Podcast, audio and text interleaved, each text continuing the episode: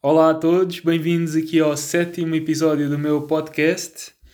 Hoje o episódio vai ser criado com base em algumas perguntas que me foram colocadas no Instagram, uh, naquelas stories que têm um, um sítio designado para as pessoas colocarem perguntas. Um, eu fiz isso há alguns dias, hoje vou pegar em apenas algumas das perguntas que, que eu recebi, que recebi mesmo muitas, e portanto, se estás aqui e, ouvir este podcast e ouviste, aliás, e viste esta história e participaste com a tua pergunta, tenho-te a agradecer as próximas perguntas que vierem um, ou que não forem cobertas neste podcast vão ser com certeza abordadas no futuro um, neste podcast ou noutro, noutro tipo de formato qualquer, ok? Se por acaso ainda não me segues no Instagram, deverás fazê-lo, porque é lá que eu muitas das vezes lanço este, esta oportunidade de me colocarem perguntas e eu responder, quer seja no Instagram, quer seja aqui noutras plataformas, mas com base nessas perguntas. Portanto, já sabes, se ainda não me segues a seguir este podcast, vai à minha página ricardo.m.matos, segue e hum, sempre que surgir esta oportunidade de interagir, não a percas, porque eu acredito que vou conseguir esclarecer muitas questões a ti e ao resto da audiência um, e que te será útil nos teus próximos investimentos. Temos aqui perguntas mais concretas do que outras. Uh, isso não significa que sejam umas melhores que as outras, nada disso. Mas vamos aqui começar por, um, por uma pergunta que foi feita pelo Nuno. Eu não vou dizer últimos nomes, porque acho que não é relevante, mas vou, vou dizer quem colocou a pergunta, pelo menos o primeiro nome. O Nuno perguntou quais são os principais medos que eu já tive desde o início e se algum deles me impediu de agir. Ora, eu acho que no início tudo pode causar um pouco de receio, ou só o facto de ser novidades, nós seres humanos somos um pouco aversos, adversos à, às novidades, não é? Tudo o que é diferente mexe um bocado connosco. E começar a investir em imobiliário não é diferente. Portanto, eu lembro que no início, isto por acaso é algo que eu, que eu refiro num dos meus vídeos no YouTube, um, eu, eu no início lembro-me de, epá, quando fiz as primeiras, os primeiros empréstimos, os primeiros financiamentos, não tanto na compra, mas mais no financiamento, um, aquilo, as cláusulas e, as, e os contratos, os contratos de hipoteca e tudo mais, acabam por ser um pouco intimidantes, não é? Porque vêm coisas lá escritas, vêm lá coisas como se não pagar as prestações, poderá ficar sem a sua casa, um, a nível da taxa de juros, por exemplo, a sua taxa de juros pode atingir este nível se chegar aos valores, se a Euribor chegar aos valores de 2007, 2008, já não me recordo. Pronto, e depois aquilo há uma exorbitância, o valor da prestação e tudo mais. Aí, são coisas que quem não está habituado, ainda por cima aquilo é exposto com, com aquela linguagem bancária, não é? Que não dá para perceber muito bem o que é que aquilo significa. Tem lá um, alguns palavrões que nós ficamos um bocado na, na dúvida sobre o que é que aquilo realmente significa.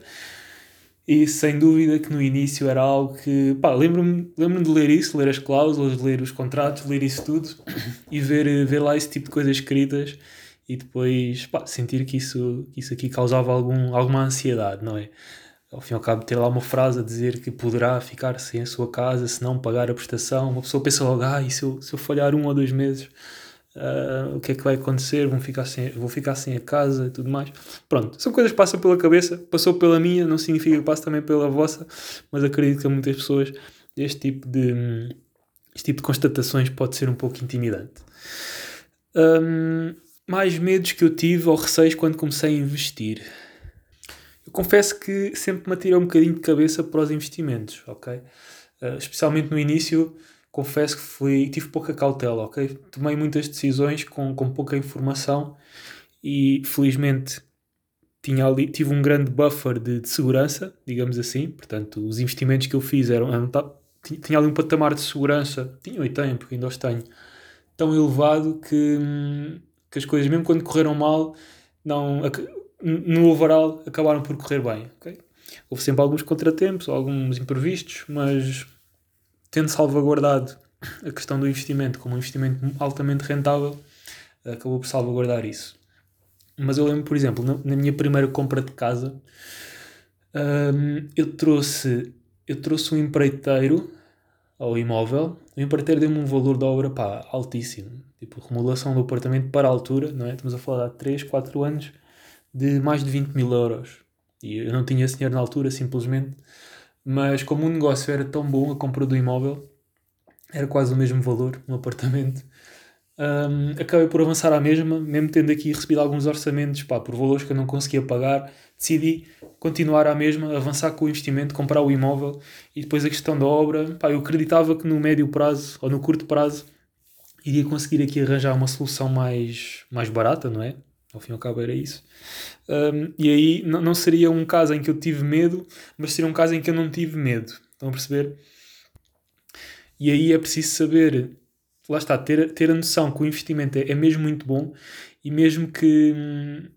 Estou-me a pôr um bocado no, no papel de quem, quem vai agora comprar um primeiro imóvel. Imaginem o seguinte: vem um imóvel pá, super barato, uh, abaixo do valor de mercado, em que naquela zona as casas rondam os 100 mil euros, por exemplo, e vocês arranjam que um negócio que conseguem fazer uma proposta e aceitam uma proposta em vez de 100 de 65. 65% do valor. E atenção que eu aqui não estou a ser hipotético, isto pode mesmo acontecer. Não estou aqui a, a supor nada. 65, 60% do valor do imóvel é, é, é, simplesmente, aliás, é, é muito possível de ser conseguido obter junto dos proprietários. Mas não é isso que vamos agora discutir. Vamos aqui voltar à questão da obra. Compram aqui um grande negócio, pá, em vez de 100 mil, conseguem comprar o imóvel por 65%. Antes de comprarem, vão lá com alguns empreiteiros e toda a gente dá pá, orçamentos estúpidos de obra, tipo 40 mil euros, coisas assim do género. Um, mas vocês, por um lado, como, como aconteceu a mim na altura, eu não conhecia os empreiteiros, podiam estar a pôr o valor por cima, depois também dá sempre para negociar essa parte. É saberem que tem ali um negócio tão bom uh, da compra daquele imóvel que avançam à mesma porque sabem que no curto, a médio prazo, conseguem aqui arranjar uma solução para, um, para fazer a obra. Ok? Isto é, é, é sempre arriscado, não é? Eu estou aqui a dar um bocado a, meu, a minha visão sobre a, sobre a coisa, porque hum, nem sempre pode ser direto conseguir arranjar uma solução mais barata da obra, não é? Uh, mas elas existem. Acreditando que elas existem e procurando, demora uma semana, demora dois meses, eu acredito que, que é possível chegar aqui a boas oportunidades de, de obra nem que seja uma pessoa muito barata que vocês consigam arranjar, ou uma empresa que faça as coisas por um valor justo, mas que tenham esperado 3 ou 4 meses que essa empresa termine as obras que tem até lá, para depois finalmente começar a vossa. Portanto, isto ao fim e ao cabo é acreditar que existe uma solução e que, e que o investimento é seguro, que o investimento é por um bom valor e avançar à mesma e a questão da fase seguinte ser depois decidida já, já no decorrer da compra do imóvel ou até mesmo após isso, ok? Claro, temos aqui medir o risco, não vamos estar a comprar um imóvel e, e, e não conseguir, ou saber que não conseguimos, por exemplo, suportar as prestações durante, sei lá, dois anos. Imaginem, dois anos tem o imóvel parado porque precisa de obra e, e não conseguem suportar essa prestação durante dois anos. Ou seja, durante esses dois anos não, não ter rentabilidade nesse imóvel para vós é proibitivo. Aí eu tomaria, claro, cuidado e se calhar não agiria da mesma forma. Mas caso não seja essa a realidade, hum, eu não vejo porque não. É, é só o meu parecer, ok? Não é aqui nenhum conselho, mas é, é o que eu, foi o que eu fiz. Não ia dizer é o que eu faria, mas foi realmente o que eu fiz. Fiz várias vezes até. E, e se nos conseguimos mexer, conseguimos arranjar as soluções para tal.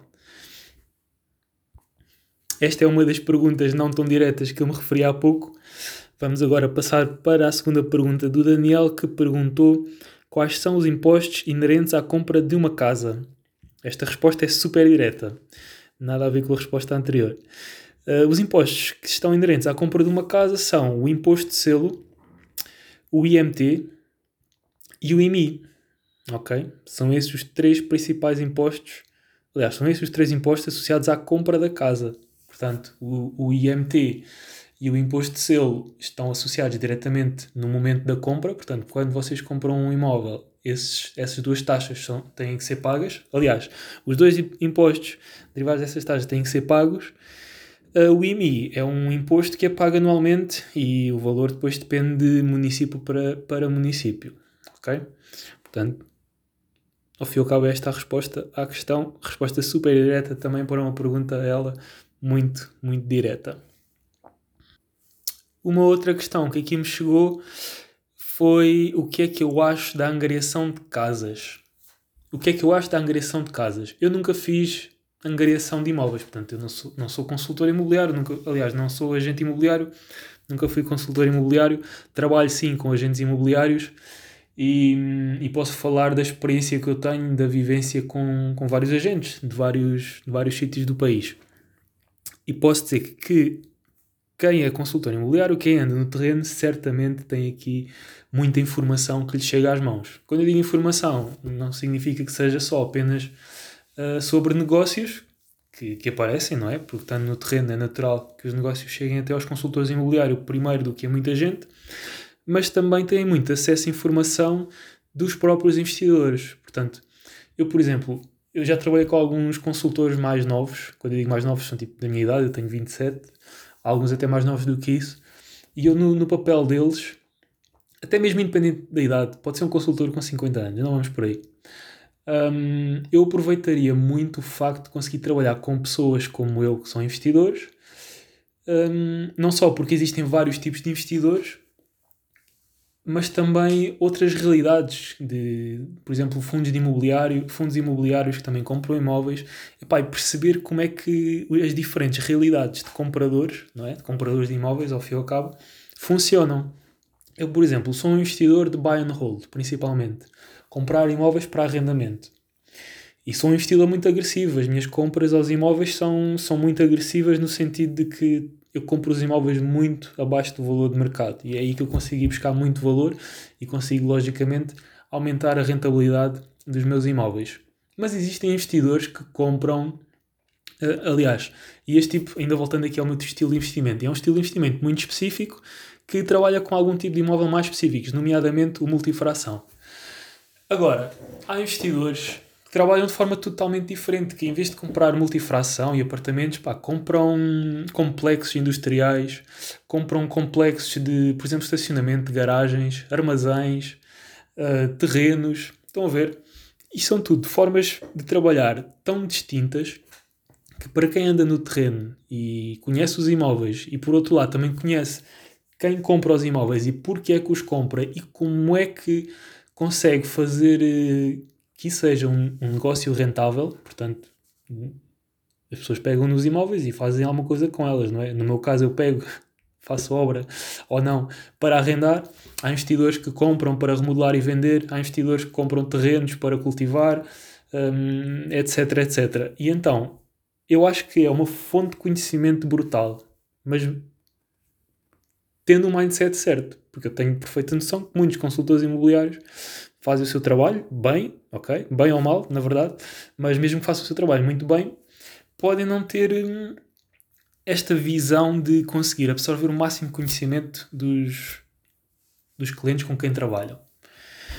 Portanto, o que é que eu acho da angriação de casas? Eu acho que é um sítio excelente, especialmente para quem ainda não consegue começar a investir, ou pelo menos no imediato, de se expor ao mercado, de conhecer pessoas, de conhecer quais são as melhores pessoas, melhores profissionais e também, principalmente também, perceber a realidade das, dos compradores e dos vendedores e perceber como é que quais são as razões por trás da venda de um imóvel e da compra do imóvel para cada tipo de interveniente, quer seja comprador ou vendedor.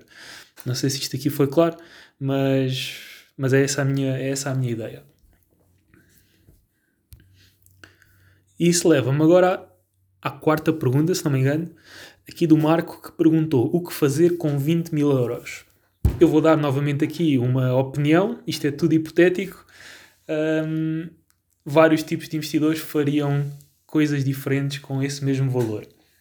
Por exemplo, para, para a atividade principal que eu faço, que é o buy and hold, arrendamento para longo prazo, e até mesmo fix and flip, eu posso pegar neste valor de 20 mil euros e perceber a nível matemático o que é que é possível fazer com ele. Portanto, assumindo que um financiamento para um imóvel, uh, para um imóvel que é segunda habitação ou um imóvel de investimento é de 80%, logicamente os restantes 20% terão de ser injetados pelo, pelo comprador.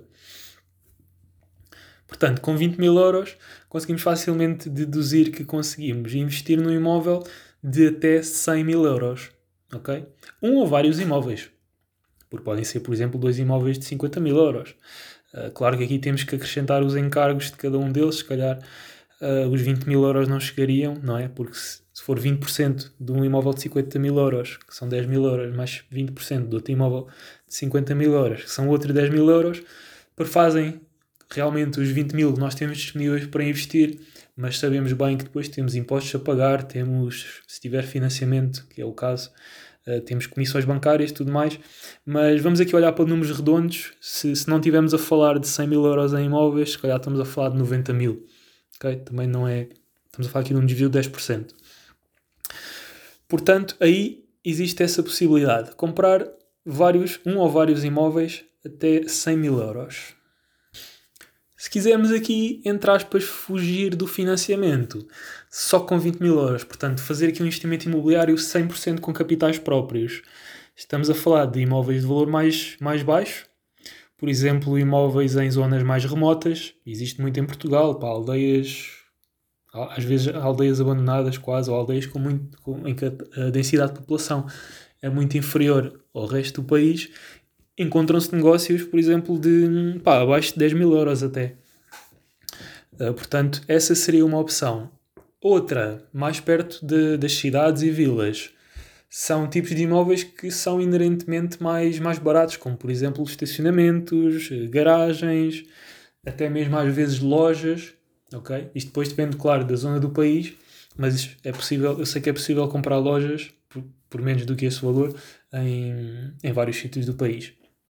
Se quisermos falar de hum, estacionamentos e garagens, com 20 mil euros eu penso que é possível adquirir este tipo de imóveis em, pá, em numa grande parte do território nacional. Okay? Eu próprio tenho alguns, destes, alguns imóveis deste tipo e, e com 20 mil euros foi impossível fazer esses negócios, até porque financiar este tipo de negócios com o banco é, é muito mais difícil, estacionamentos e garagens, epá, eu não sei que produto é que existe de financiamento habit nem a habitação, lá está, o problema é esse, disponíveis pelos bancos, portanto geralmente tem que ser com capitais próprios ou com um crédito, mais, com um crédito que não seja habitação. Portanto aqui estão duas sugestões, não é? Ou dois tópicos de, de sugestões em que se pode investir em imobiliário com 20 mil euros, um deles para habitação um, com financiamento, outro um, na área dos estacionamentos, garagens ou imóveis, até eles próprios de habitação, mas em, em localizações específicas em que os valores praticados estejam nesta fasquia. Ok? Esta aqui é a minha, a minha sugestão para 20 mil euros. De certeza que, que existem mais, mas agora, durante a gravação deste podcast, foi isto que eu, que eu me lembrei possivelmente voltarei a este tópico uh, noutro formato de conteúdo, como por exemplo um vídeo no YouTube ou um TikTok, sabe portanto mantenham-se atentos. Passando aqui para a próxima pergunta, que foi a Carolina que fez, que pergunta se a compra de imóveis que eu faço é a título individual ou através da empresa. Eu neste momento trabalho das duas formas. Eu tenho imóveis a nível pessoal, tenho imóveis a nível de empresa e hum, a razão por ter imóveis a nível pessoal foi principalmente, basicamente, são os imóveis que eu adquiri quando comecei a investir. Hoje, a nível da empresa, um, consigo muito melhor gerir um, toda a minha operação, porque eu tenho, por exemplo, tenho pessoas a trabalhar na, no ramo da construção para mim e, portanto, para as conseguir empregar, uh, obrigatoriamente tenho que ter uma empresa e tendo uma empresa direcionada para o ramo imobiliário, para mim é mais a nível de impostos também, especialmente a nível de impostos é muito mais é muito mais é possível poupar muito mais impostos explorando os imóveis através das empresas, tendo em conta que o facto de ter empresa por, ele, por si próprio já é necessário, ok? Porque se estivermos a falar, por exemplo, do caso em que se abre a empresa só para comprar e arrendar os imóveis, eu penso que existe aqui um threshold, aqui um, uma barreira que, que define a decisão de explorar um imóvel através de nome individual ou empresa. Isso é algo que depende muito dos rendimentos da pessoa a, nível individual e a nível do volume de rendimentos que os imóveis lhe traz. Porque hum, até certo ponto eu penso que não compensa ter imóveis ou explorar os imóveis através da empresa, porque ter uma empresa tem mais custos fixos, tem que ter contabilidade, tem que ter eh, advogados, este tipo de avanças, e nível, enquanto que a nível pessoal não é preciso nada disso. Um, se, se, quisermos aqui trazer alguns valores para cima da mesa, porque não é a primeira vez que me fazem esta pergunta, eu, para mim, penso que 15 hum, mil euros, este marco, e é apenas um marco ou uma referência, 15 mil euros é o valor que eu acho que para a maior parte das pessoas faz sentido começar a equacionar, a explorar os imóveis através da empresa. Ok? Estes 15 mil euros são novamente só uma referência, porque depois depende de, dos rendimentos da pessoa, os rendimentos pessoais, de salário, de, de ganhos capitais, etc. Portanto, isso tem que ser sempre visto caso a caso, mas eu acho que uma pessoa que todos os anos tira 15 mil euros brutos, ok? 15 mil euros brutos dos seus, da rentabilidade dos seus imóveis, eu acho que essa pessoa deverá aqui fazer um estudo a sério sobre hum, se realmente compensa mais manter-se a explorar os imóveis a título pessoal ou passar os imóveis para a empresa, ok? 15 mil euros é a referência que eu, que eu apresento aqui, mais mil, menos mil, ou mais dois ou três, menos dois ou três mil, há de andar por aí. E aqui, só para estender um pouco mais esta questão acerca da empresa, eu penso que principal, as principais vantagens são, número um, a nível fiscal, os impostos de, sobre o, os rendimentos de uma empresa são mais baixos do que a nível individual, a partir deste montante, lá está. E a nível, número dois, a nível da própria operação de investimentos, eu acho que ter empresa é algo que acaba por ser necessário para quem quer eh, escalar os seus investimentos em imobiliário, porque vai ter que contratar, eh, especialmente quem, quem investe como eu, que quer eh, rentabilidades elevadas, naturalmente terá que ter muitos recursos internos, por exemplo, na gestão dos imóveis, na obra. Um, penso que são estes os dois principais fatores. E ao ter uma empresa que, número um, sirva para explorar os imóveis e também sirva como entidade de, que contrate depois pessoas que fazem estes serviços, um, é uma grande mais-valia. Porque a nível individual eu penso que não é possível contratar, por exemplo, alguém para gerir as propriedades, a não ser que seja outra empresa, mas aí estão a pagar um, um extra por ser outra empresa, porque a outra empresa adiciona sempre a sua taxa de a sua margem. E por outro lado, a nível de obra, tendo os vossos próprios recursos, uh, acabam por ter a mão de obra a preço de custo, o que também é muito bom e, e aumenta a rentabilidade dos vossos imóveis, porque em vez de pagarem, se calhar, se pagarem um empreiteiro pagam pela obra mais 20, 30 ou 40% daquilo que é o custo, o custo de mão de obra apenas, que é a tal margem de lucro com, o qual, com a qual as empresas de construção ou de remodelações têm que operar. Portanto, eu acho que hum, quem quer investir no longo prazo, lá a certa altura desse percurso, terá que, que ver aqui montar uma empresa para, hum, para conseguir gerir os investimentos. Ok? Não é obrigatório, lá está, mas na minha opinião, eu acho que é o que faz mais sentido. Especialmente para quem quer obter o máximo de rentabilidade dos imóveis que tem. Ok? E aliás, e é por isso que as taxas de rentabilidade que eu tenho nos meus imóveis são excepcionalmente superiores à média dos investidores, é exatamente por eh, ter aqui já alguma, já ter aqui uma operação montada que me permite ter hum, ter o custo e aquisição de vários tipos de valências um, a custo de mão de obra, o que é, o que é excelente. E aí, naturalmente, depois o, a rentabilidade dos imóveis um, será também superior. E chegamos agora aqui ao fim deste episódio. Estas foram as perguntas que eu consegui encaixar neste episódio número 7 do podcast.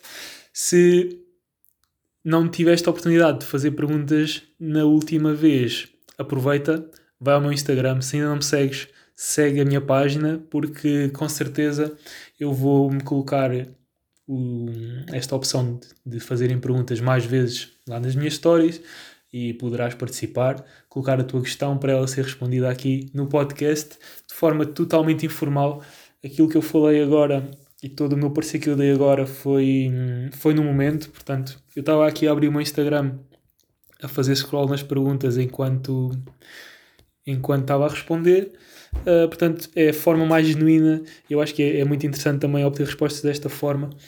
Um, portanto, já sabes, passa no meu Instagram, segue a página porque mais oportunidades virão. Podes sempre deixar também uma mensagem na minha caixa. Eu não prometo que consiga responder atempadamente, mas com certeza haverei de chegar lá e, e falar contigo, ok? Obrigado a quem participou e fez parte deste episódio. espero que tenham gostado todos os que ouviram. Até ao próximo. Até lá.